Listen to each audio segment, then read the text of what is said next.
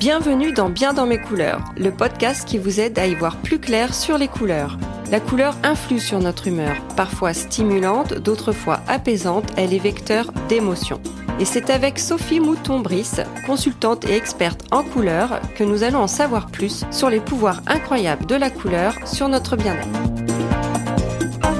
Chic, mystérieux, élégant, mais aussi synonyme de tristesse. Vous l'aurez sûrement compris, aujourd'hui nous allons parler d'une couleur particulière, puisque c'est au tour du noir de s'illustrer dans ce podcast.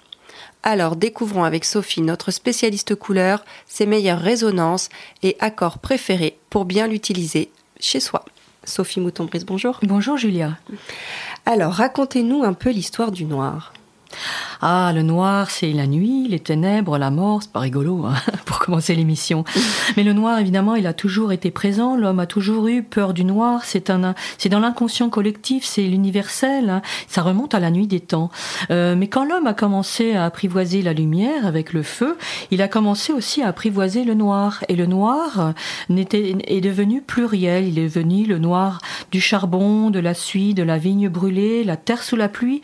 Et le noir aujourd'hui a des évidemment beaucoup plus euh, positives. Le noir, c'est la beauté du luxe, le design, c'est l'élégance. C'est une couleur très porteuse hein, en décoration, euh, mais qui n'est pas à, prendre euh, comme ça, brut de décoffrage, je dirais, parce que le noir, il faut l'apprivoiser, puisque le noir, ça reste quand même porteur de sens, de effectivement tristesse, deuil, bien sûr, et tout cela pour une raison simple, c'est que le noir, c'est l'absence totale de lumière. Mhm. Et la lumière, c'est la vie. Mm. Alors justement, est-ce qu'on ne risque pas de broyer du noir en adoptant, pardon, le noir à la maison? Eh bien si, justement, puisque comme le noir est l'absence totale de lumière, le noir est aussi l'absence de vie, l'absence d'énergie. Le noir, euh, comme couleur, n'a pas d'énergie, contrairement euh, à d'autres couleurs, et notamment le blanc qui est 100% plus lumière et 100% énergie.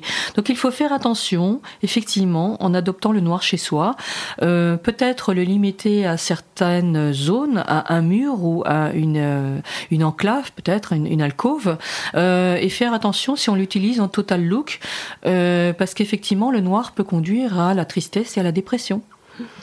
On a pu remarquer que enfin, quand on regarde un nuancier, on voit plusieurs noirs. Euh, quel, quel, noir on peut adopter à la maison? Tout alors, Oui, alors effectivement, il n'y a pas un noir comme il n'y a pas un blanc. Il y a des dizaines et des dizaines de noirs différents. Il y a des noirs qui sont plus ou moins rouges, donc plus ou moins chaleureux. Il y a des noirs plus froids qui ont des reflets violets ou bleus. Donc euh, là, un noir, on va aussi le, on va le choisir comme toutes les autres couleurs, c'est-à-dire en fonction de la lumière qu'il y a dans la pièce. Si elle est plus froide ou plus chaude, et s'il faut la réchauffer, eh bien j'utiliserai un noir un peu rouge. Et alors là, je vais vous donner une astuce de professionnel que beaucoup de peintres malheureusement ont oublié parce que ça ne s'apprend plus dans les écoles. Mais moi, j'ai eu euh, notamment un élève qui m'a appris beaucoup de choses sur les sous-couches euh, parce qu'il avait lui-même un maître très euh, très érudit dans ce domaine. Eh bien, quand on pose du noir, on ne le pose pas sur du blanc ni sur du gris, mais on va écouter la teinte du noir. Et si le noir est à tendance rouge, on mettra une sous-couche une sous-couche pardon rouge pour le faire le faire vivre et le faire euh, vibrer avec la lumière et faire ressortir tout le rouge qui est dans le noir. Donc il sera beaucoup plus chaleureux. Ah oui, c'est intéressant. Et euh, justement, dans quelle pièce vous le conseillez? Alors, euh, j'irai logiquement vers des pièces de nuit pour le noir, c'est-à-dire la pièce, le champ euh, de, repos, la chambre adulte. Hein, on va éviter chez les enfants parce que ça c'est pas une couleur qui leur convient. Ça peut être très branché pour les parents, mais ça va être très désagréable pour les enfants, je vous l'assure. Donc euh, je pense que la meilleure destination c'est effectivement notre chambre, la chambre adulte, où on peut effectivement se permettre de mettre du noir, mais le réveiller avec des accessoires. On peut mettre un, du noir avec du rose, du noir avec de l'abricot, du noir avec du menthe verte par exemple. Mmh une jolie lumière. Parce que justement, euh, les, combinaisons qui, euh, qui restent euh, gagnantes avec le noir, c'est de lui attribuer une couleur assez vive, c'est ça?